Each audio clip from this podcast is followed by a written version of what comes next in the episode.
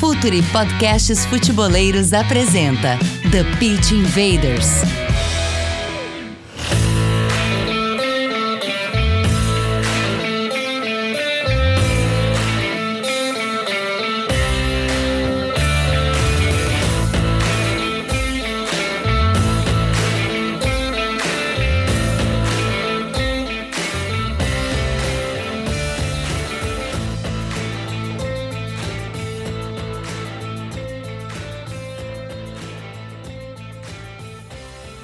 Olá, futeboleiros! Olá, futeboleiras! Futre apresenta The Pitch Invaders, episódio 274. Estamos no ar para mais uma invasão futeboleira, desta vez para falar de uns, um dos projetos que mais nos empolga para essa temporada de 2023. Falar sobre a equipe do Bahia, que a partir de agora, junto com o Grupo City, diversas contratações, treinador novo, muita coisa que certamente você já leu aqui no nosso site, o futuri.com.br, mas que hoje a gente vai esmiuçar um pouquinho mais sobre todo esse processo, sobre as contratações e, óbvio, a expectativa para a temporada que se aproxime, que já começou. Afinal de contas, o Bahia já tem três partidas ao longo de 2023, no momento que a gente está gravando esse episódio no dia 19 de janeiro. Para isso, a gente tem um convidado para lá de especial, João Leiro, ele que é do canal Info Bahia, que traz muita informação, muita notícia e um podcast fantástico, falando muito, obviamente, sobre o Bahia com convidados espetaculares do clube, de fora do clube, mas focados no Bahia. João, seja muito bem-vindo, que prazer te ter aqui com a gente para falar de um tema que nos empolga bastante, que nos deixa bastante ansioso para acompanhar mais nessa temporada. Seja muito bem-vindo ao TPI. Obrigado, Gabriel. Meu quase xará aí, porque meu nome é João Gabriel Leiro, né? Então, eu sou quase xará seu. Satisfação imensa, velho. Eu sou fanzaço do, do Fit UFC, né? E, porra, Pit Invaders está aqui é, sendo um dos personagens para falar um pouco do time do meu coração, né? O time que hoje é, é, eu faço conteúdo, produzo conteúdo diariamente, né? A gente tem vários programas, tem o um podcast. Eu estava é, antes, um pouco antes de a gente fazer aqui a gravação do The Pitch Videos, eu estava fazendo uma live, né? Para falar sobre o Bahia, sobre o jogo que o Bahia, é, sobre o terceiro jogo do Bahia na temporada. Então, é, tô com tudo fresquinho aqui na cabeça e, claro, toda a questão do Grupo City aí que vem é, se encaminhando ao longo de praticamente um ano aí também em relação a valores, transferências, metodologia, enfim, tem muita coisa para a gente falar realmente dessa SAF tricolor e que nos enche de esperança por aqui, viu, Gabriel? Ah, eu imagino. E sempre lembrando, né, que o TPI é um podcast que você pode acompanhar no YouTube, então quem está chegando aqui, está acompanhando em vídeo, se inscreve no canal, deixa aquele like, a gente está buscando 100 mil inscritos nesse ano de 2023, estamos chegando na marca de 85 mil, quem sabe até o final de janeiro. A gente conta muito com a audiência de todos vocês.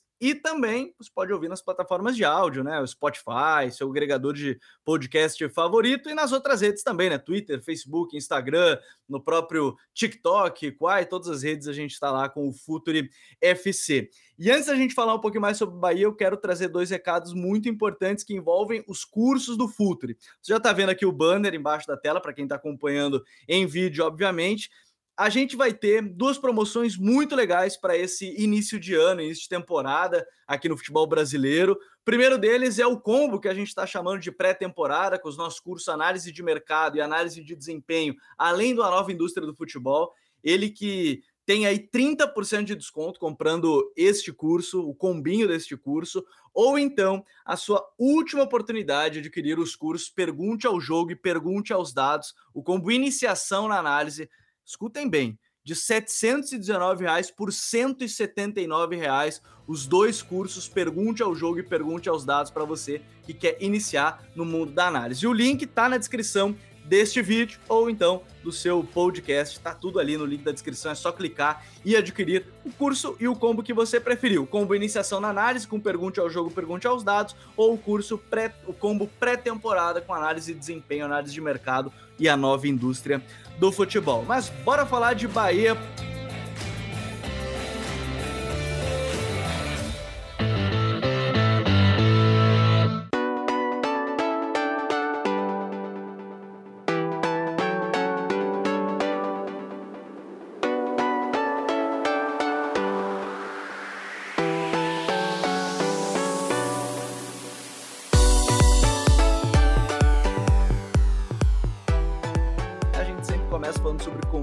João. E é legal de entender que essa mudança ela foi aos poucos, né? Foi um, um processo longo. Imagino que é, para quem acompanha ainda mais o dia a dia de notícias, desgastante nesse sentido, de entender minuta de contrato, tudo que ia acontecer. A gente vê as entrevistas do Belintani, né, o presidente do clube, falando, tentando explicar, tudo para ser o melhor para as duas partes. É, como é que foi esse processo, esse contexto do Bahia se tornar a SAF, né, ter o Grupo City, que é uma das grandes marcas, a principal marca desses multiclubes aí no futebol é, mundial, né, tendo aí não só o City, mas enfim, outros, outros tantos clubes, mais de seis clubes aí que fazem parte do Grupo City. Como é que foi esse processo, vivenciar esse processo, essa mudança do Bahia para o modelo SAF, João? Sem dúvida nenhuma, histórico, né? Eu, eu é, não tem outra palavra que eu poderia usar que não, que não fosse essa. É claro que foi um processo longo, né? Diferente um pouco aí do que a gente tem visto em outras SAFs do Brasil, né? É, foi surpreendente também, eu diria, porque eu acho que ninguém imaginava, não, aqui, não só aqui, como também no Brasil, que o Grupo City pudesse se interessar, né, é, por um clube do Nordeste, talvez. A galera achava que se o Grupo City viesse ao Brasil, provavelmente poderia ser para uma outra é, região e não para o Nordeste. Então, foi surpreendente do ponto de vista de ser o Grupo City aqui com o Bahia, mas é, é, a forma que foi feito o acordo, as conversas, né, é, o tempo que durou, né, realmente foi algo que foi muito, é, foi feito de maneira muito cuidadosa, né, respeitando é, os contextos, né? O Grupo City não chegou aqui impondo nada, muito pelo contrário, né? O próprio presidente, é, a primeira vez que o Belintani falou abertamente sobre é, é a questão do Grupo City, né? quer dizer, ele não citou o nome Grupo City naquela altura, né? Ele, obviamente ele não tinha citado ainda o nome do investidor, mas isso já era meio que público, né? Ele só não citou o nome é, é, City, mas todo mundo sabia que já era o Grupo City que estava é, é, com conversas com Bahia. Foi aqui no podcast, né? Foi no podcast é, é, do Info, quando a gente o recebeu aqui pela primeira vez, e ele falou abertamente sobre a SAF, falou que realmente tinha Tá, estava tendo reuniões, estava tendo negociações aí com um possível investidor, e claro, não citou o nome do City, mas já falou ali, já deu alguns indícios de que seria realmente uma possibilidade do Bahia se tornar SAF. O Bahia é um clube democrático, né? É, o Bahia hoje tem é, aproximadamente 47 mil sócios, né? Então é um clube que realmente tem uma quantidade muito boa já de sócios. É, e toda, toda decisão que envolveu a questão da SAF em relação à, à, aprovação de, de, de, contrato, em relação à mudança de estatuto que foi necessária, tudo isso passou por, pela, pela aprovação dos sócios, né? Foi é, democraticamente é, é votado e os sócios entenderam, mais de 98% dos sócios entenderam que é, é, o Bahia deveria virar SAF. A gente tinha um pouco, a gente tem na verdade ainda, né? Claro que o Grupo City é outra realidade, mas o Bahia tem um pouco de pé atrás com essa questão do modelo de empresa, porque o Bahia já teve um problema com isso no passado. Né? Na década de 90, o Bahia teve uma experiência é, é, com uma, uma SA, né? O Bahia teve um, um, uma SA, que foi o Bahia SA, que a gente chama de BASA aqui, né? Faz a abreviação do BASA. E na época do BASA, o Bahia se juntou com o Banco Opportunity, né? E, enfim, é, foi, uma, foi uma, uma junção que não foi exitosa. O Bahia teve uma série de situações aí é, complicadas, enfim, é, é, um, é, um, processo muito longo, mas o Bahia ficou cheio de dívida, o Bahia teve um monte de problema e isso não foi exitoso. Então, quando a gente fala de SA aqui, a gente fica um pouco com o pé atrás em relação a isso por conta do base. Mas, claro, que a lei da SAF, a mudança da perspectiva e o Grupo City, né, sendo realmente o maior é, é, MCO do mundo aí, né, é, é, a gente, é claro que fica um pouco mais tranquilo e tudo foi feito de maneira muito transparente, né, é, o, o, próprio Fernando Soriano veio até Salvador, né, se reuniu com os conselheiros do clube, fez uma apresentação aqui para os conselheiros e, e, então, assim, realmente foi um, uma, uma coisa muito cuidadosa, muito carinhosa, e a gente ficou muito feliz com a forma que se desenhou é, o contrato. Eles respeitaram é, todos os símbolos, né? Não, não houve mudança de símbolo do clube, e, e isso foi tudo é, bem amarradinho para que não tivesse nenhum tipo de mudança, e eles também não queriam isso, né? A gente até é, brincou em algumas lives que a gente fez vários conteúdos, né? Lives, vídeos, enfim, trouxemos conselheiros, é, o próprio presidente e de uma coisa, todo mundo perguntava, né? O Bahia agora vai virar Bahia City, vai mudar o nome, vai mudar o escudo. Gente, é, o City, se ele quisesse é, é, mudar o escudo ou se apropriar da cultura de um clube, ele poderia ter comprado um clube menor um clube sem expressão. Né? Não faz sentido você comprar um clube do tamanho do Bahia, né? Claro que é, a nível de, nacional o Bahia ainda é um clube é, que pode crescer muito, mas a nível regional é um, é, talvez seja o maior da região, né? Eu considero, talvez seja um pouco de clubismo da minha parte, mas é, eu considero o Bahia o maior do Nordeste, né? E aí é, não faz sentido você pegar um, um, um, clube que tem mais de 5 milhões de torcedores, que tem todo o, o potencial que o Bahia tem, e querer mudar é, é, é os símbolos, querer mudar o escudo, querer mudar as cores. Então, é, se o City quisesse, com todo o poderio que eles têm, é, descaracterizar algum clube, eles poderiam comprar um clube menor, né? Comprar um outro clube qualquer aí do futebol brasileiro e fazer esse investimento, e não o Bahia. Né? Então, eles não compraram só o futebol do Bahia, eles compraram tudo que permeia é, o Bahia. Compraram, obviamente, junto o poder que a torcida tem, né? Ontem, por exemplo, é, é no dia 18 de janeiro, né? Para quem tá. É, para ficar mais Sim. fácil. Quem chegou é, depois por aqui, isso, exatamente. Para ficar mais fácil para a galera, no dia 18 de janeiro, o Bahia venceu o Atlético Alagoense pelo Campeonato Baiano. Eu estava na Fonte Nova, inclusive, e o Paiva, na sua coletiva, falou que ele nunca tinha visto algo como aquilo, né? Um, um, jogo de Campeonato Baiano, terceira rodada, mais de 23 mil pessoas na Fonte Nova,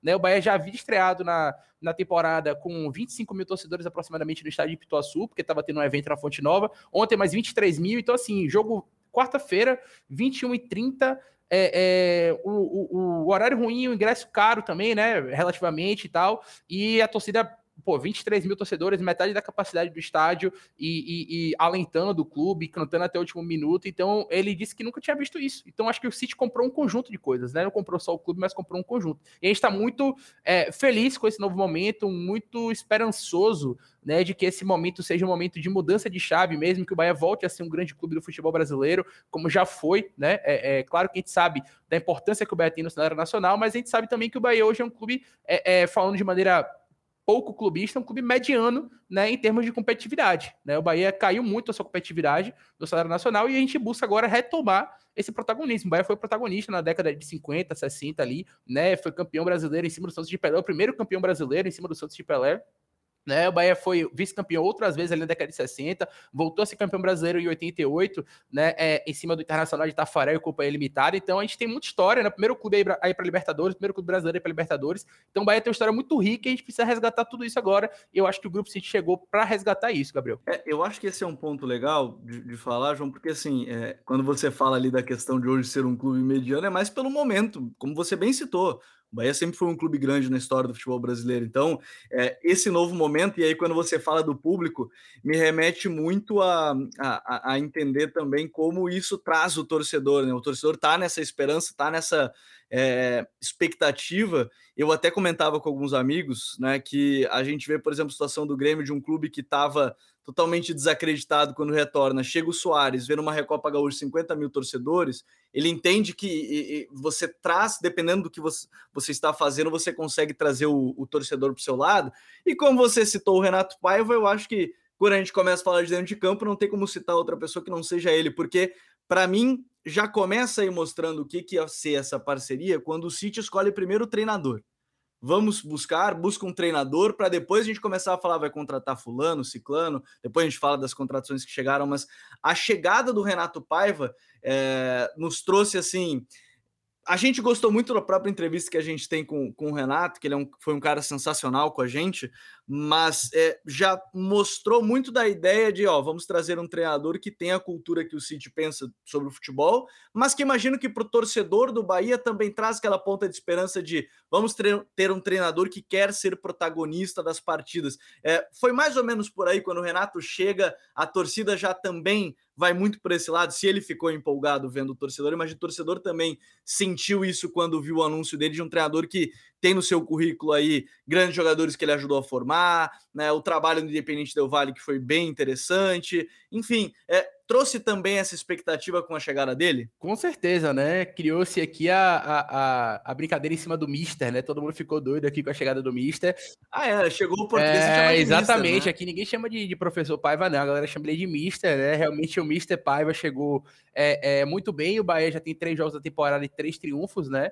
É, e a forma de jogar realmente chama atenção, né? É, a forma de jogar, de, de querer ser o protagonista, como você falou muito bem, de ter a posse de bola, de, de fazer uma marcação-pressão, de jogar com linhas altas, né? De ter um goleiro que o Bahia trouxe, por exemplo, do Fluminense. A gente vai citar mais contratações para frente, mas o Marcos Felipe ele tem sido um papel, tem tido um papel muito importante no controle da profundidade, porque o Bahia joga com linhas muito altas, então o goleiro tem que ter esse papel ali de ser um, um líbero, ser um cara que ajuda ali é, é, no controle dessa profundidade. Então, é, é, realmente é outra forma de jogar, né? Ontem, por exemplo, no dia 18, como eu falei, eu estava na Fonte Nova e o Bahia amassou no primeiro tempo a equipe do Atlético Alagoinhas, né? Só que no final do primeiro tempo tomou um gol, né? Um, um lançamento no, no, costado da defesa, é, é, o jogador não estava em impedimento, conseguiu sair cara a cara com o goleiro e fez o gol do empate. E mesmo assim, a torcida é, que poderia ser uma ducha de água fria, a torcida continuou incentivando porque sabe que o Bahia tinha plenas condições com o futebol que vem desempenhando, com a forma que tem jogado, né, de conseguir virar aquele jogo, ou melhor, de fazer o 2 a 1 né, e isso terminou acontecendo. Então, é, é realmente a forma de jogar do Paiva e as coletivas dele também tem chamado bastante atenção. Não sei se vocês já tiveram a oportunidade de acompanhar,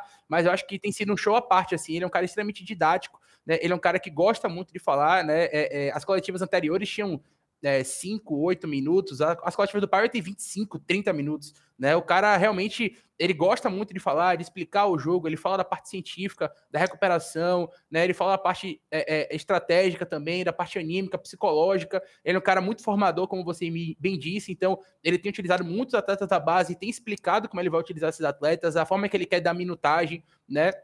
Ele implementou agora uma questão nova, né, nessa última semana, que quando o Bahia tiver jogo é, é, e o jogo for após as 19 horas, ele vai treinar no dia do jogo pela manhã. É algo que a gente nunca tinha... treino de manhã cedo. E, e ele falou que vai passar a ser algo recorrente. Né? Quando o Bahia for jogar à noite e esse jogo for após as 19 horas, sempre o Bahia vai treinar pela manhã. Né? Se for antes, não, por conta de uma questão de recuperação, enfim, aí ele tem lá, ele, ele explica lá, né, a metodologia dele com a fisiologia, enfim, a, a toda a comissão técnica dele lá.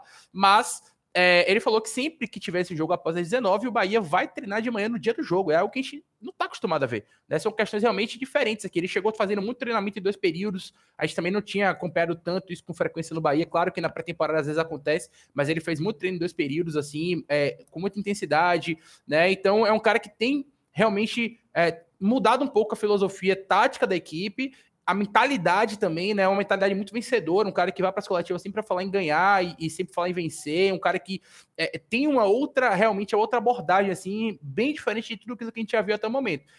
Velho, se vai dar certo ou não, só o tempo vai dizer, né? A gente sabe que o futebol tem, é, é, é, uma caixinha de surpresas. Às vezes, às vezes, a gente sabe também que tem clubes que fazem tudo errado e no final termina sendo campeão, e tem clubes que fazem é, é, que termina fazendo tudo certo e no final termina não conseguindo obter é, é, o êxito, não consegue chegar no seu objetivo. Futebol tem dessas, né? Mas a teoria do que está sendo feito no Bahia de realmente tem deixado a gente muito contente, assim, né? Os jogos, a forma de jogar, o ímpeto, é, é, é, a, a, condição física, enfim. A gente tem ficado muito encantado com o que a gente tem visto até esse momento. Claro que três jogos apenas, estadual, equipes um pouco mais fracas, né? Vão vir outras partidas aí com mais pegada, né? No próximo final de semana agora já tem estreia da Copa do Nordeste contra o Sampaio Correia, que é uma equipe de Série B, né? Depois tem o Clássico Bavi no dia 29 de janeiro também, que já é, é o Vitória é uma equipe de Série B hoje também, mas é um clássico, né? Então é outra pegada, enfim. E aí o nível dos adversários vão crescendo até o Bahia pegar o Fortaleza, que talvez seja o maior clássico do Nordeste hoje em termos de expectativa. Ah, com certeza. Isso certamente gera,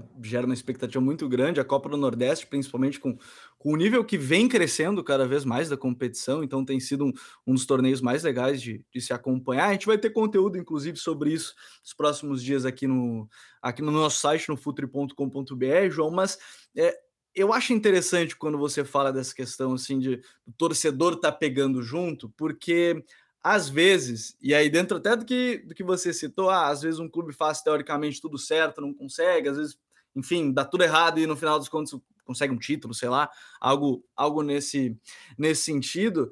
É, a expectativa, imagino, que tenha que estar tá sendo muito bem medida. A gente vai falar dos reforços que chegaram, e eu falo isso porque a gente publicou uma matéria justamente sobre os reforços, e aí sempre tem aqueles aquele pessoal que, oh, quer dizer que vocês estão dizendo vai ganhar tudo, que é, já é o melhor time do mundo, e, e assim, uh, geralmente o torcedor de outras equipes não, não, entendeu muito bem o que a gente estava querendo dizer, que são reforços interessantes ainda mais pelo processo que vem vivendo aí a, a, a, equipe do Bahia dentro da própria reformulação, mas como é que tem sido essa expectativa em si do torcedor de é, saber que também é o primeiro ano voltando à Série A, que é de, de uma expectativa X, Y, se é para se manter na Série A, se não é.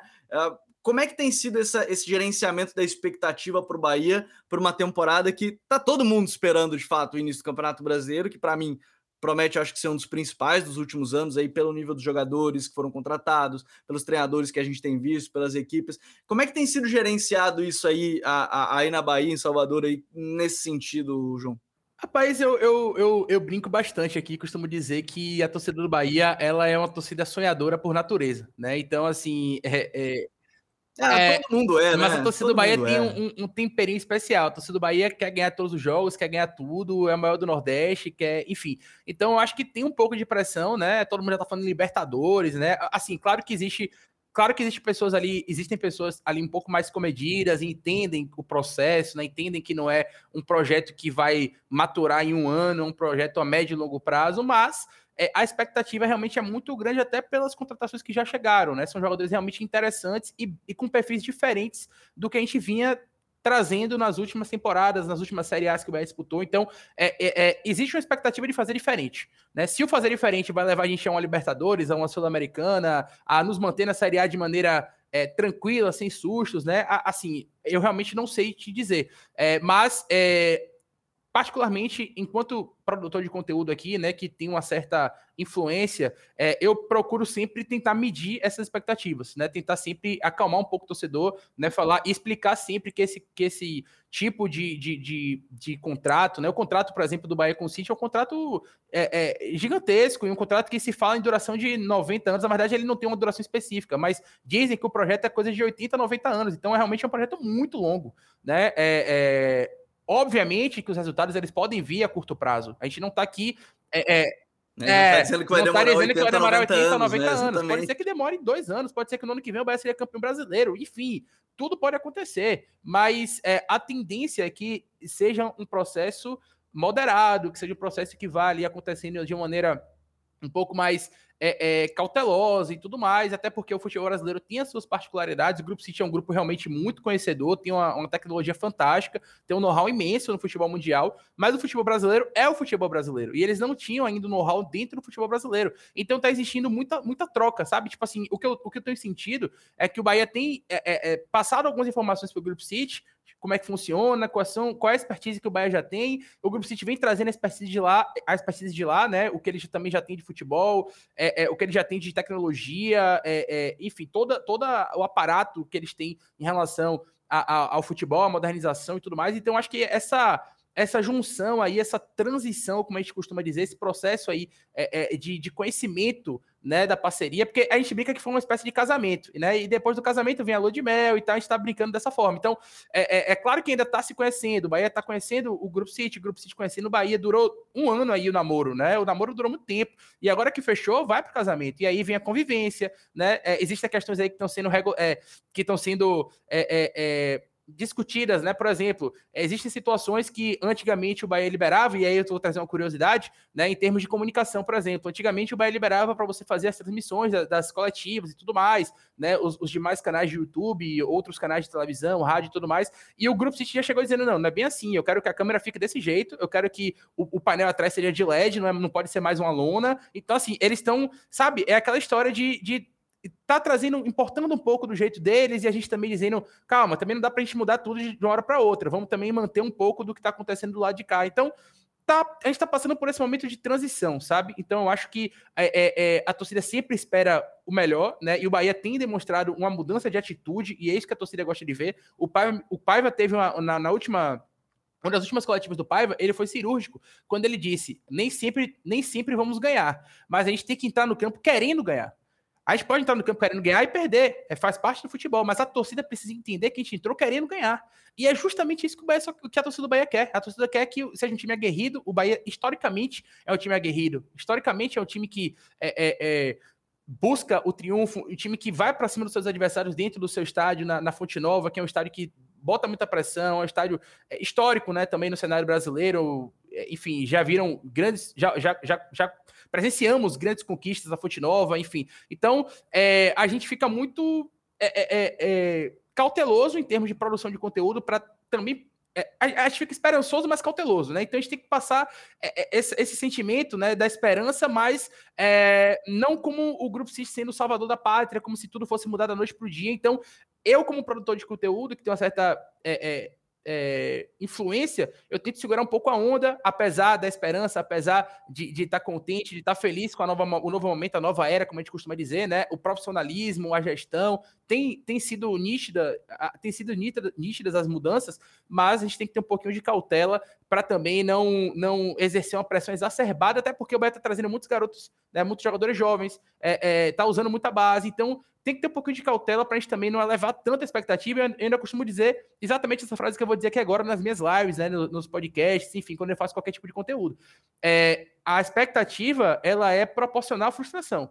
Quanto maior a expectativa que a gente cria, se não der certo, a gente vai se frustrar, dobrado, triplicado. Então vamos ter calma, né? Vamos é, é, é, pensar ali no campeonato seguro e o que vier além disso é lucro a gente vai ficar muito feliz. Então é sempre que eu falo, bom, vamos fazer o campeonato ali de décimo segundo, décimo colocado, vamos passar uma Série A tranquila, né? Não ter risco de queda, vamos se estabelecer na Série A, buscar aí um bom campeonato brasileiro, né? Tentar chegar o mais longe possível na Copa do Brasil e aí, claro, os títulos estaduais e regionais vamos tentar buscar o título, porque aí é, é, é a gente tem já uma certa hegemonia, né? A gente tem já uma certa importância nesse cenário. Então, nesse primeiro semestre, campeonato estadual e campeonato regional, vamos, vamos buscar o título, né? vamos, vamos tentar essas conquistas, mas Copa do Brasil brasileiro, vamos com calma, vamos ver até onde vai, né? Vamos tentar chegar mais longe possível na Copa do Brasil e fazer o campeonato razoável na Série A. Se por um acaso chegar ali na reta final, a gente tá ali em oitavo, nono, décimo e der para beliscar a Libertadores, coisa linda de meu Deus, né? Então a gente fica, a gente fica muito feliz se isso acontecer. Mas tem que ter pé no chão. É, isso me lembra muito o processo que foi a, a, o Botafogo, que a gente comentou aqui algumas vezes aqui no TPI ou em outras lives, que é justamente esse.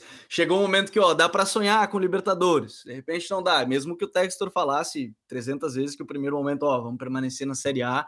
Eu acho legal desse, desse processo e essa, essas outras situações são pormenores. Você citou a questão do LED da câmera, é, é isso. São pequenas coisas que vão mudando aos pouquinhos depois a gente vai, vai naturalizando, vai vendo esse, esse processo. Agora, João, vamos para dentro de campo, porque são várias contratações é, da equipe do Bahia, e, e para além, por exemplo, do goleiro, do Marcos Felipe, que você já citou muito né, sobre essa questão de controlar a profundidade, já ter jogado num time que o goleiro era bastante utilizado no próprio Fluminense, é, foram quatro zagueiros contratados, né? E talvez seja a posição que mais contratou nesse primeiro momento, né? Que são Raul Gustavo, Canu, o Marcos Vitor e o David Duarte. É, e assim, eu não, não sei se o Paiva já chegou a falar sobre isso. Agora, nos primeiros jogos, só, só tive a oportunidade de ver o primeiro jogo do Bahia, ainda contra o Juazeirense, né? Foi 3 a 1 para a equipe do Bahia.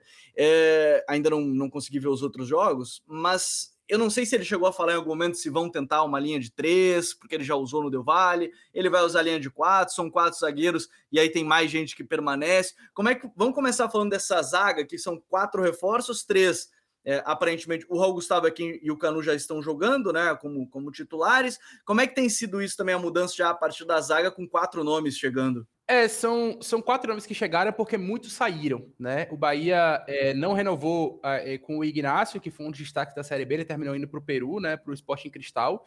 É, o Bahia não renovou com o Luiz Otávio, que terminou indo para o Mirassol agora, disputar o Campeonato Paulista e provavelmente a Série B também, né? Então, e os outros jogadores que estavam aqui, né? O Gabriel Noga voltou de empréstimo para o Flamengo, nem sequer entrou em campo, nem sequer jogou. O Didi foi para Água Santa jogar Campeonato Paulista, né? É, o Zé Vitor foi para o Tombense jogar é, é, é, provavelmente a Série B também. Então, o Bahia é, é, perdeu muitos jogadores na defesa. Então, o número de contratações também está diretamente ligado ao número de jogadores que saíram.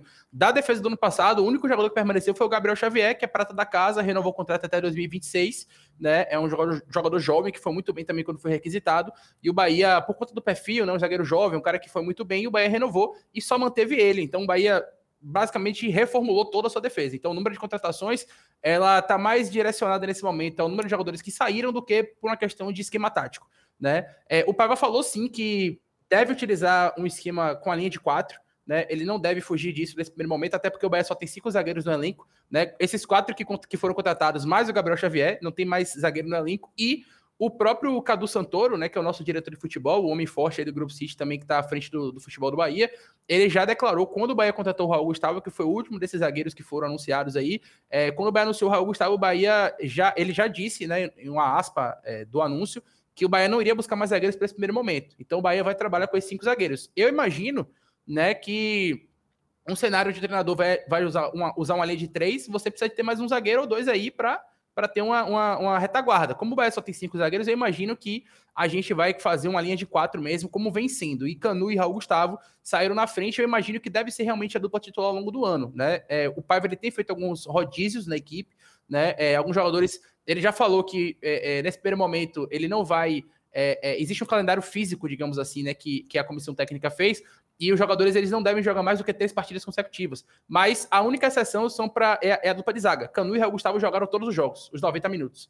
Né? Então, é, é, aparentemente, deve ser uma questão de entrosamento, de assimilar o modelo de jogo, a questão da defesa alta, da linha alta. Então, deve ser uma questão que ele deve estar tá, é, tentando ainda implementar e os, e os, zagueiros também tentando entender essa nova, esse novo esquema. Né? Mas, é, a princípio, vamos jogar sim com a linha de quatro né? Tanto é que o Bahia trouxe é, um lateral direito e é, um lateral esquerdo para essa temporada. Né? A gente renovou com o Matheus Bahia. Né? É, então a gente tem hoje três laterais direitos e três laterais esquerdos. Isso talvez seja um indício de que realmente a gente deve jogar com a linha de quatro, ou eventualmente, né, se ele quiser, um desses é, é, laterais pode eventualmente ser um ala se ele quiser jogar com três zagueiros, mas aí é uma outra questão aí que a gente vai trazer mais para frente, se for o caso. É, até porque quando a gente fala de, de lateral, né, a gente está falando do Bahia. Aqui eu acho que é um ponto também quando a gente percebe que, porque em algum momento, não sei se aí, mas do lado de fora, fora Bahia, é, fora da Bahia, se, se falava assim: ah, o Grupo City vai usar como um satélite, vai contratar para já mandar aí para o City, para o Girona, para algum outro clube já europeu. Só que quando a gente vê uma contratação, aí já partindo para lateral, você falou da permanência do Matheus Bahia, mas a, a, a, chegada do Juaner Chaves, um jogador com a qualidade do, do Juaner Chaves, por exemplo, é, a gente está falando já de um, de um processo também bem interessante, que é um jogador que é um grande talento no futebol sul-americano, né? Que a tendência até, é, se ele mantiver o que ele apresentou no Del Valle, é ser convocado, por exemplo, a seleção equatoriana, se, se mantiver na seleção equatoriana, ser convocado aí com uma frequência maior, junto ali com o Estupinha para lateral esquerda, é que você vê também na ala esquerda, principalmente que trabalhou com, com o Paiva, inclusive, uma contratação de impacto, mesmo que muitas pessoas não conhecessem o Chaves, né, aí é, é uma outra história, mas a gente observa aí a contratação de um grande talento do futebol sul-americano a partir da chegada do Grupo City também, né, né João? Com certeza, o Rony Chaves foi a maior contratação da história do Bahia, né? É 18,3 milhões de reais, né? Aproximadamente aí a contratação do, do Chaves, né? Então realmente é uma, é uma situação que impacta diretamente, né, na, na na configuração, digamos assim, do Bahia no mercado.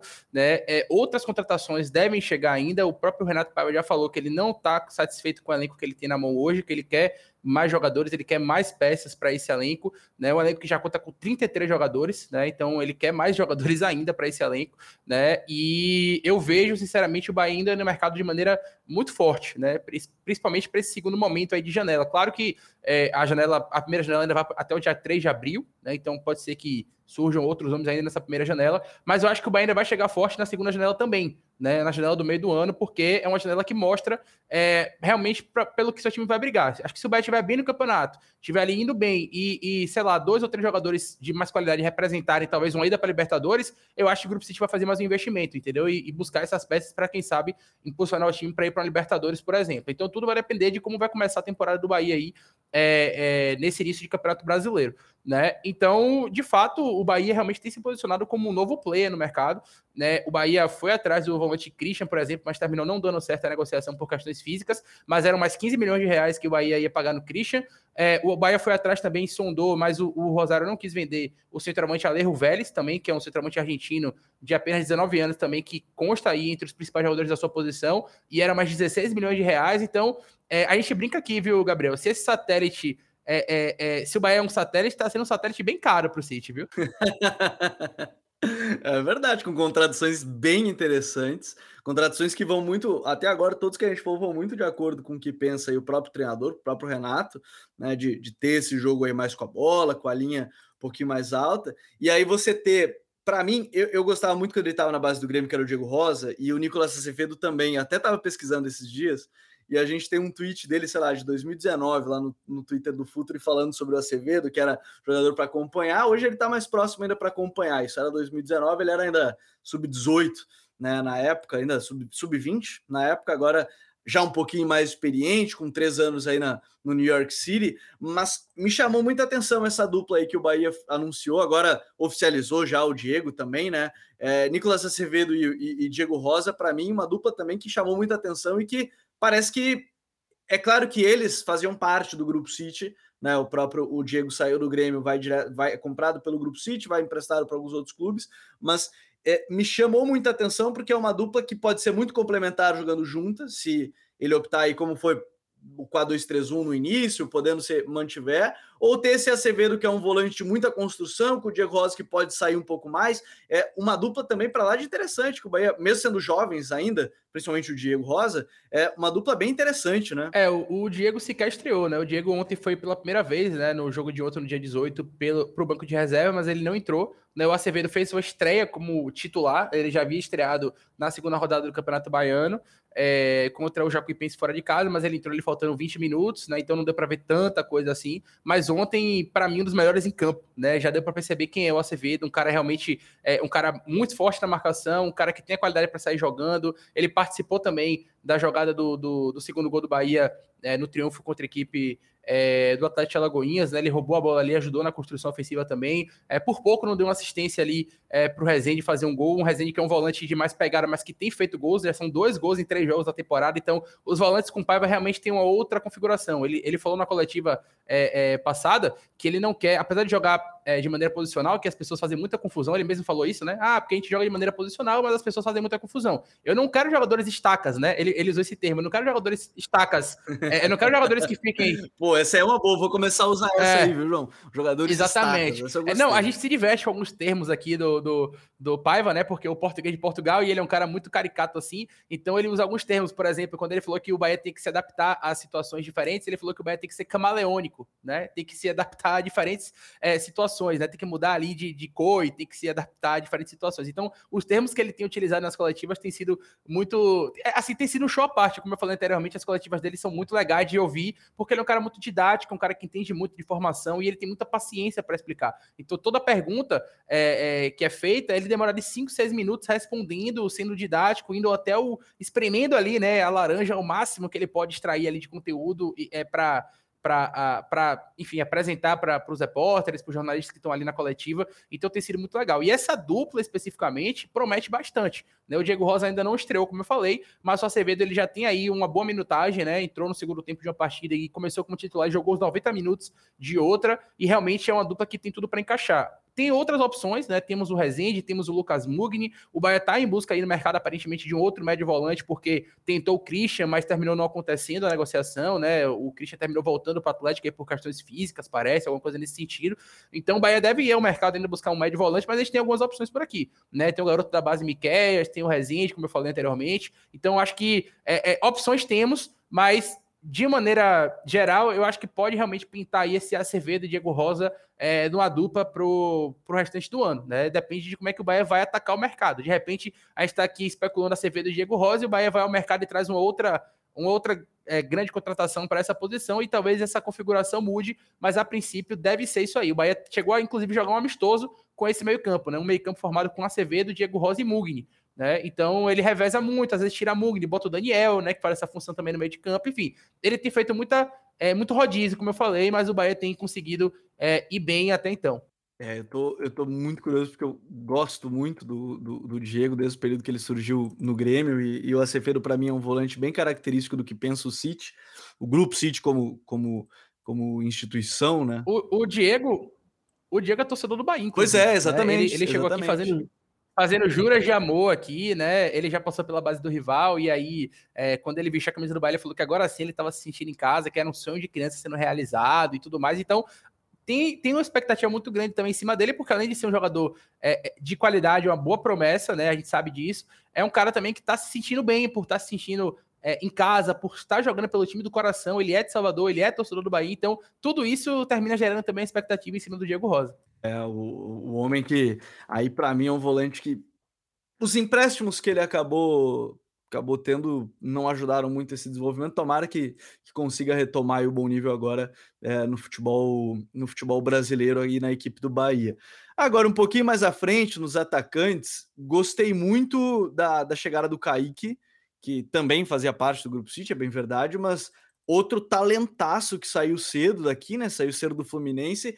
É, eu não sei se ele foi a principal das contratações, mas talvez tenha sido uma das primeiras que foi falada, né, na equipe do Bahia, João, a, a, chegada do Kaique, e acho que foi uma das últimas a ser anunciada, né? Foi a primeira ali, mas oficializado foi uma das últimas, né? É, o Kaique e o Diego Rosa foram um dos primeiros, assim, a chegar no CT, mas eles ficaram ali escondidinhos, não saíam em foto, aí depois que começou, aí depois a galera do FBI, né, tricolor, que a gente brinca por aqui, começou a ver, aí... Pô, esse pessoal é bom, né? Esses é... dias eu vi uma do Vasco, que os caras viram a tatuar a pulseirinha, que era igual a do Orelhano, que não tinha sido é. anunciado, os caras são bons, pô, É isso, os bons. caras foram aqui no, no Instagram do barbeiro e aí viram a foto do cara cortando o cabelo do Kaique e aí viram que o Kaique estava em Salvador de fato e descobriram que realmente o Kaique já estava treinando aqui há algum tempo. Enfim, também rola dessas aqui, né? A galera vai atrás mesmo e de fato ele chega como uma grande contratação, né? Um cara que é uma grande promessa, a coletiva dele também de apresentação, ele se mostrou um cara muito maduro. Ele estreou é, na última quarta-feira, dia 18, agora também, já estreou com assistência, né? A gente até brincou que foi um gol é, tricolor, mas um gol tricolor também de Xarém, porque foi um passe do, do Kaique para o gol do Biel. Né? Então, a, base do Fluminense aí que o Bahia terminou indo buscar é, tem rendido bons frutos aqui, né? Então, eles se entendem muito bem também, até pelo, pela questão do Fluminense lá, pelo tempo é, é, é, é nas categorias de base. Então, a química deles é muito boa, né? E isso tem dado para ver assim já em poucos minutos. O, o Kaique realmente chega com uma grande contratação, ele chega por empréstimo, diferente do Diego Rosa, algo que é interessante comentar. Todo mundo especulou que o Diego Rosa ia chegar por empréstimo. O Diego Rosa chegou em definitivo ao Bahia com contrato até 2027. Então é algo que foi muito surpreendente para a gente. É, não houve é, é, divulgação de valores, a gente não sabe ao certo como é que foi essa transação, se o Bahia pagou alguma coisa né, ao, ao, ao Manchester City, né, que é o, era onde o jogador estava federado, enfim, a gente não sabe direito como aconteceu, mas o certo é que o Diego Rosa chegou em definitivo com um contrato de cinco anos aí até 2027. Kaique chega por empréstimo, mas com uma grande promessa. Já estreou bem, né? É, é, fato que a questão física dele ainda é um problema, né? Ele jogou ali cerca de 55 minutos, ele foi substituído com 10 do segundo tempo, né? Começou bem, primeiro tempo foi muito bem, no segundo tempo ele já errou ali algumas, algumas jogadas, né, ele ia ser, na verdade, ele ia ser substituído com 10, e aí depois o Daniel pediu para sair no lugar dele, e aí depois ele ficou um pouco mais e foi substituído um pouco mais para frente, mas é, é, um cara que fisicamente você vê nitidamente que ele não tá ainda 100%, e mesmo assim, um jogador extremamente criativo, habilidoso, rápido, que busca associação o tempo todo, né? Busca jogar curto ali.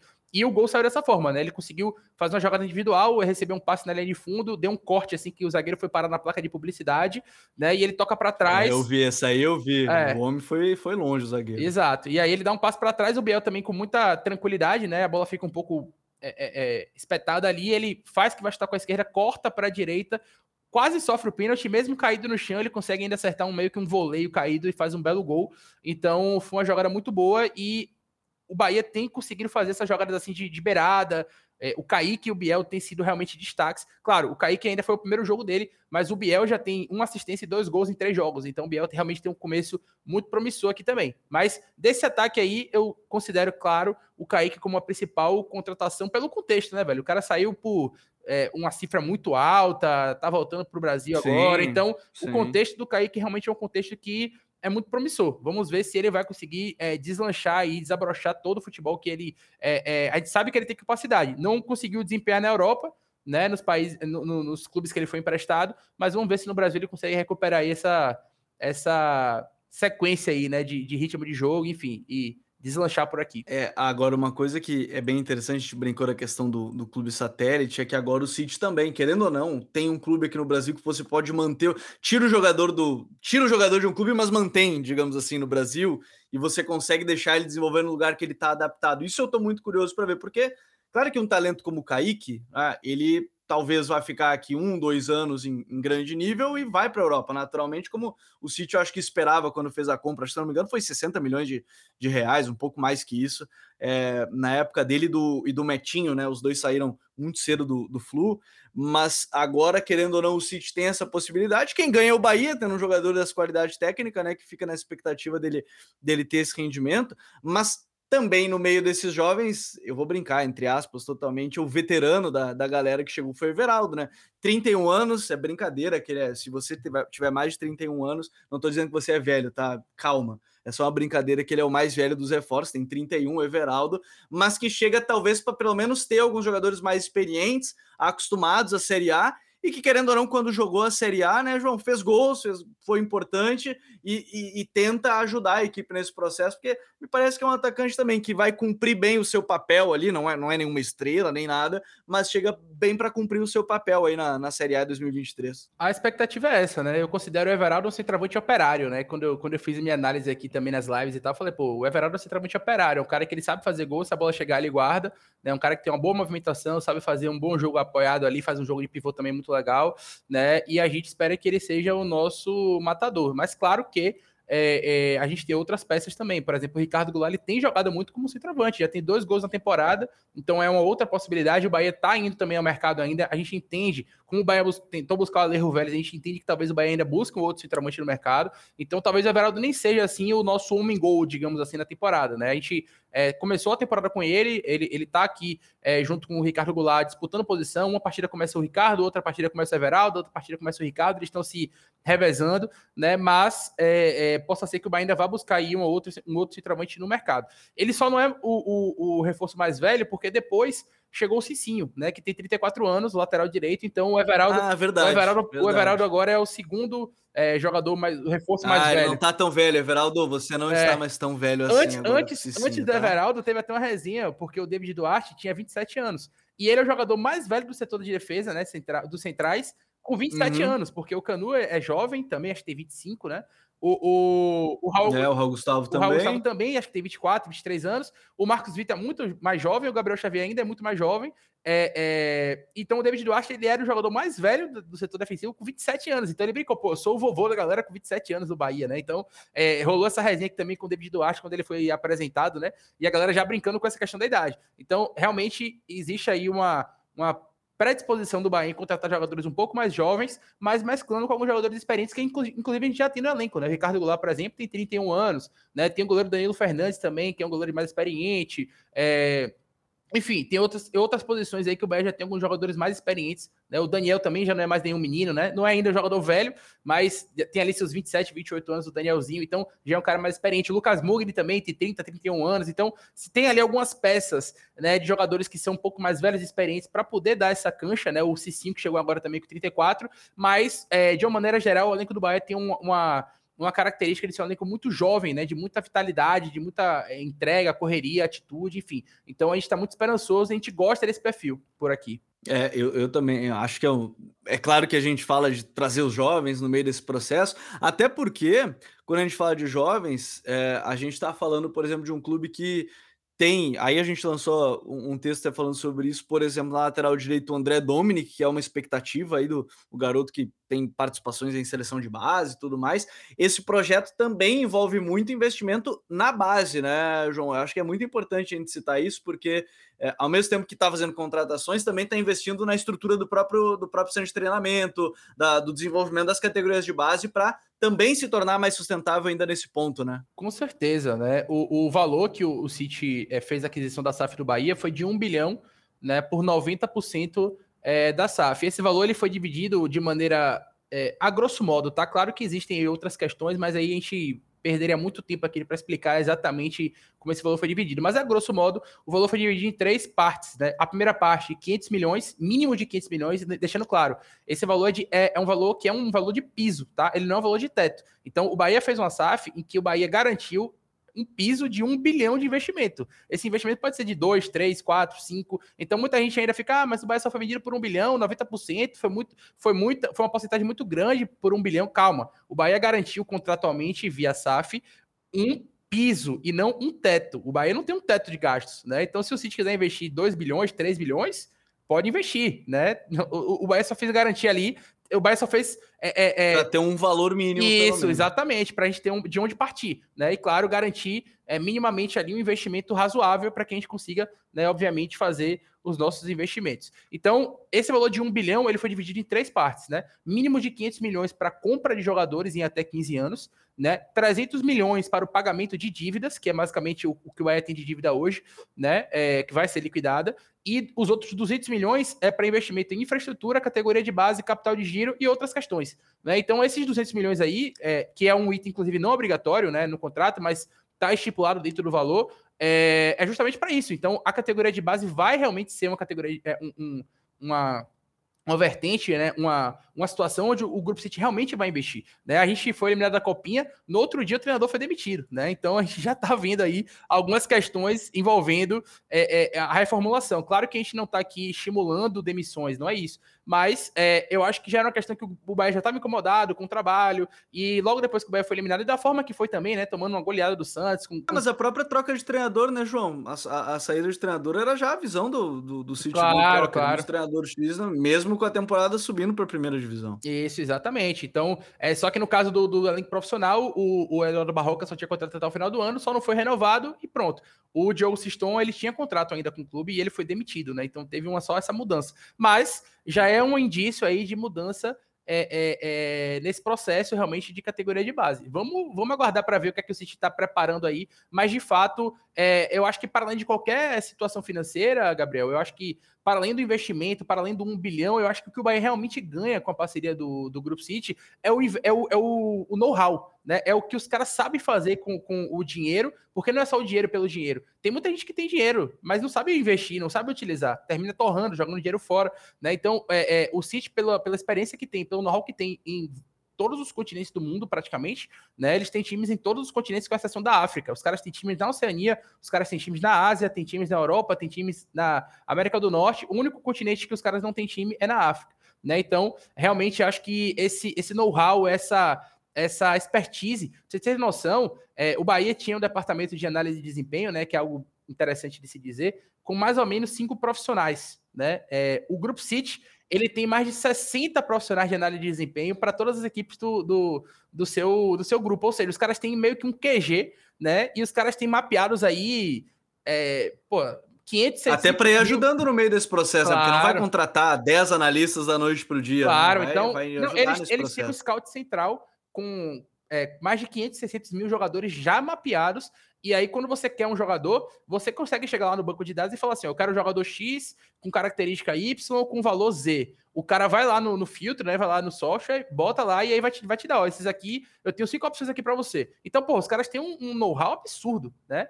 É, é, tem uma história que eu vou compartilhar com vocês aqui no, no, podcast, que foi uma história que foi contada para os conselheiros do Bahia, né? Pelo Ferran Soriano, que é o, o, o cabeça, digamos assim, do, do Group City, né? Um cara que, porra, é, é, Barcelona, toda a história que ele tem pro, representa para o futebol mundial. Quem não, quem não lê, inclusive, eu acho que vale a dica, talvez, né? Antecipando aí a dica. Já vamos antecipar uma das dicas futeboleiras, hein? O livro dele vale muito. Exatamente, o livro dele, A Bola Não Entra Por Acaso, né? O livro do Ferran Soriano. Então, é, fica aí como uma das dicas futeboleiras aí do, do episódio de hoje.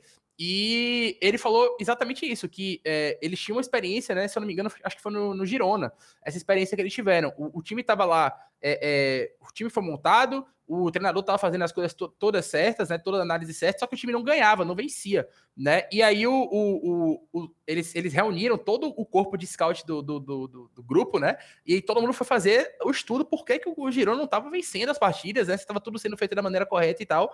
E aí eles chegaram num determinado é, é, momento lá que eles estudaram e falaram: não, fiquem tranquilos, o problema não é a forma de jogar, vocês estão jogando de maneira correta, né? Os resultados vão vir. Podem continuar jogando dessa forma, né? E aí todo mundo ficou, meu Deus, como assim? Porque o time tava perdendo, o time não tava bem no campeonato, né? E aí, não, pode continuar jogando assim, que a chave vai virar e vocês vão começar a ganhar as partidas, porque é, todos os, os, índices aqui, todas as estatísticas demonstram isso, né? Vocês estão jogando muito bem, só que no futebol acontece isso, vocês não estão tendo sorte e tal.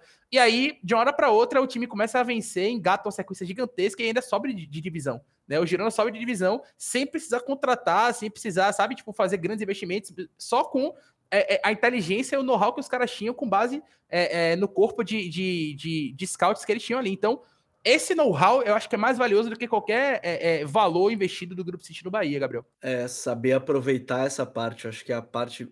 Isso que o João está falando é muito importante, porque mais que ter esse aporte, é saber utilizá-lo da melhor forma, conseguir utilizá-lo da melhor forma possível e a gente pode ter uma noção melhor do que nos espera né, nessa temporada 2023, que, de novo, para mim, uma das que mais me gera expectativa para a temporada, porque são grandes projetos que surgiram. Eu até comentava com alguns amigos que os quatro clubes que subiram, todos gastaram dinheiro em contratações, né? Cruzeiro, Bahia, Vasco e Grêmio, todos gastaram para subir o nível. Então, sobem quatro equipes que não são aquelas equipes que, infelizmente, a gente está acostumado a ver, né? Que são equipes que sobem para só tentar permanecer a qualquer custo num nível um pouquinho mais baixo, não. São quatro equipes que teoricamente gastaram bastante para fazer um bom campeonato brasileiro. Não estou dizendo que é para brigar por título, mas para fazer um bom campeonato brasileiro a nível técnico. Então, por isso que eu estou muito curioso e vai ser um dos temas que a gente vai acompanhar mais de perto, certamente, nessas próximas semanas. Se o João já falou do livro do Ferran Soriano, é porque ele sabe, né, que aqui a gente não pode terminar o episódio sem deixar de falar das nossas dicas futeboleiras. The Pitch Invaders apresenta Dicas Futeboleiras.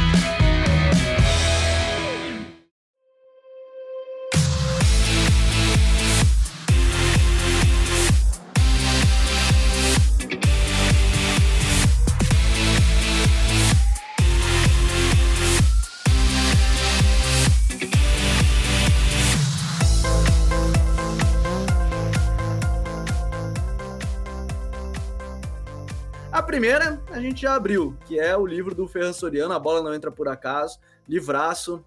Acho que vale muito a pena, mesmo que ele seja um pouco mais antigo, é bom de entender o que, que pensa o Soriano, que vai estar tá liderando esse processo da, da SAF aqui com, com o Bahia, com o Grupo City, é uma das cabeças do Grupo City, então eu acho que funciona, independente do período que você lê, ele faz muito sentido. A minha dica futeboleira vai ser a entrevista que a gente fez com o Renato Paiva, foi muito legal. Ele estava no Del Valle ainda é, na época, um papo muito enriquecedor. Eu, eu, brinco que é uma pena que ela não tenha entrevista em vídeo ainda, é, na época, porque a gente não usava tanto o canal do YouTube, porque ele fez a entrevista acariciando seu gatinho em Guayaquil, cara. Então, assim, ó, o cara tava lá tranquilo, bateu um papo com a gente sobre futebol e que, como o João falou ao longo do, do TPI hoje, ele gosta de falar isso nas coletivas, gosta de falar mais sobre o jogo. Então, a minha dica vai também para o podcast que a gente tem com o Renato Paiva, aí o TPI que a gente fez com ele. Tô, lembrando né, que todas as dicas estão na descrição desse episódio. João, qual é a tua dica futeboleira? Além, obviamente, do nosso Info Bahia, como é que o pessoal faz para acompanhar vocês, acompanhar as lives, os vídeos, como é que faz? E depois deixa a tua dica futeboleira para gente. Bom, é, para acompanhar o Info é super fácil, né? A gente tem aqui um canal no YouTube, é o Info Bahia, né? youtube.com.br Info Bahia, tranquilo para você acompanhar. As nossas redes sociais, no Twitter, é só você procurar por Info Bahia também que você acha, twitter.com.br Info Bahia. No Instagram tem um pontinho no meio. No Instagram é instagram.com.br info.bahia. Se quiser acompanhar minha rede pessoal, tá aqui embaixo o arroba, pra galera que tá no YouTube tá vendo, arroba Leiro do Info. Pra quem tá vendo aí, ouvindo, melhor dizendo, pelas plataformas de, de podcast, arroba Leira do Info, né? Se inscreve é, como eu tô falando mesmo, não tem nenhum erro não, tá? É, só uma curiosidade em relação ao Paiva, o Paiva, você falou do, do, dos gatinhos aí, que ele tava aquecendo o gatinho em Guayaquil, quando ele veio pra Bahia, quando ele chegou no aeroporto, ele chegou, ele trouxe os gatos, tá? Ele trouxe os gatos, então... Tá aí, pronto, tá aí, não deve se separar É deles. isso, ele trouxe os gatinhos aí nas, na, nas casinhas, nas caixinhas ali, acolchoadas e tal, ele tava com as malas deles, dele, e em cima das malas, as caixinhas com os gatos que ele trouxe, né? Então, realmente, acho que são fiéis companheiros aí do, do Renato Paiva, seus gatinhos aí, como você disse que ele estava é, é, aquecendo seu gatinho lá em Guayaquil. Bom, eu já trouxe uma dica interessante aí que é o, o, o livro do Ferran Soriano, né, que é um dos cabeças do Grupo City, que é a bola não entra por acaso. E a outra dica que eu, que eu trago para vocês é que vocês acompanhem os jogos do Bahia, né? Sem dúvida nenhuma, porque é, o Bahia tem sido realmente um. um e, e, aí eu não tô falando nem como torcedor agora, eu tô falando realmente como um cara que gosta de futebol, de, de ver o futebol bem jogado. E o Bahia tem sido realmente é, é, um case, assim, nesse, primeiro, nesse início de temporada. Claro que são três partidas, mas a gente já consegue tirar várias questões, né? Consegue tirar várias lições aí do, do Renato Paiva e dessa nova metodologia, né? E de como o Bahia vai se comportar com esse novo, essa nova cultura né, é, da SAF e do Grupo Fit chegando no Brasil. Então, é, a minha dica, além do livro do Ferran Soriano, que é A Bola Não Entra Por Acaso, eu também deixo a dica para que vocês acompanhem os jogos do Bahia, assistam os jogos do Bahia também, né? Vai ser uma temporada muito divertida, muito bacana, e o próprio Renato Paiva fala isso nas coletivas, ele quer divertir os adeptos, né? Ele chama de adeptos, óbvio, que é português de Portugal, e ele fala, eu quero divertir os meus adeptos, eu quero que eles venham é, para a relva, né? Para o campo, para o gramado, para o balneário, como ele gosta de falar, é, é, é para é, é curtir o jogo e, e, e achar que o, e, e pelo menos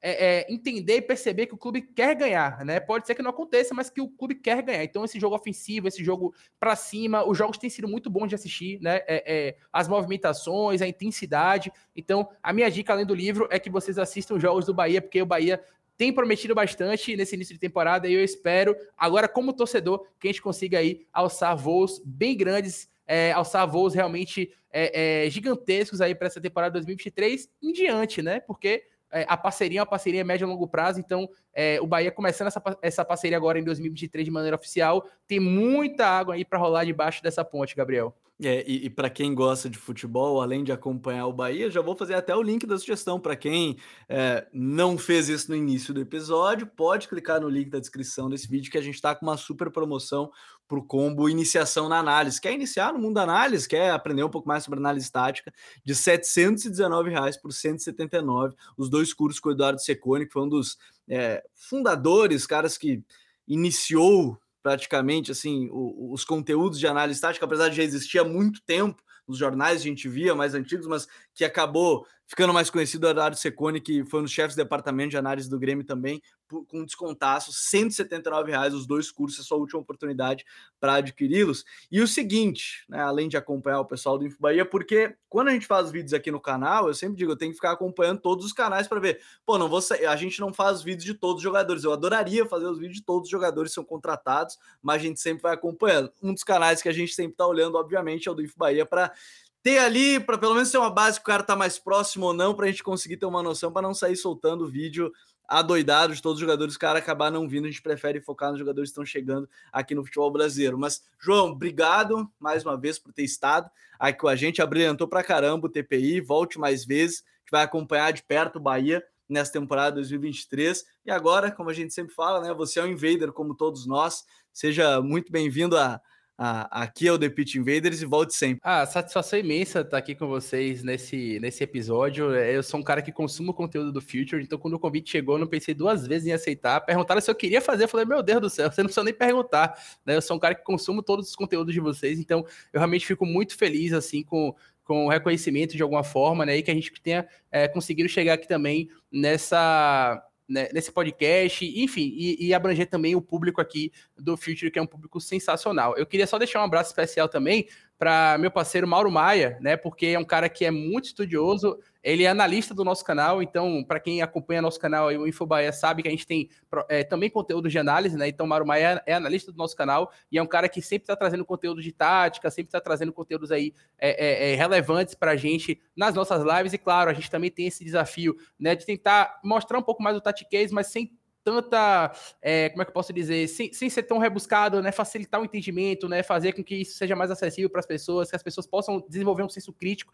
Esse é o nosso desafio do Infobaia também, além da notícia, né, é trazer mais o, o a fazer as pessoas entenderem o que é um esquema tático, o que é uma plataforma de jogo, enfim. Então a gente gosta também de acompanhar isso e, claro, é, é, presentear o nosso público também com esse conteúdo. Então, um abraço especial para Mauro Maia, que é peça fundamental nesse processo também de, entre aspas, catequização aí dos nossos seguidores, para que eles entendam um pouco mais sobre essa parte tática do jogo, que para mim é fantástica e eu gosto bastante de acompanhar. Muito obrigado pelo convite e sempre que precisarem de mim ou de alguém da minha equipe, podem é, é, é contactar, que a gente vai estar sempre à disposição, porque a gente acompanha demais e é muito fã, fãzaços mesmo do conteúdo de vocês. Tamo junto, Gabriel, e sempre precisar, pode contactar. Então, futeboleiros e futeboleiras, vocês já sabem, nós somos o Futre e temos um convite para vocês. Pense o jogo, um abraço e até a próxima sexta-feira. Valeu, tchau!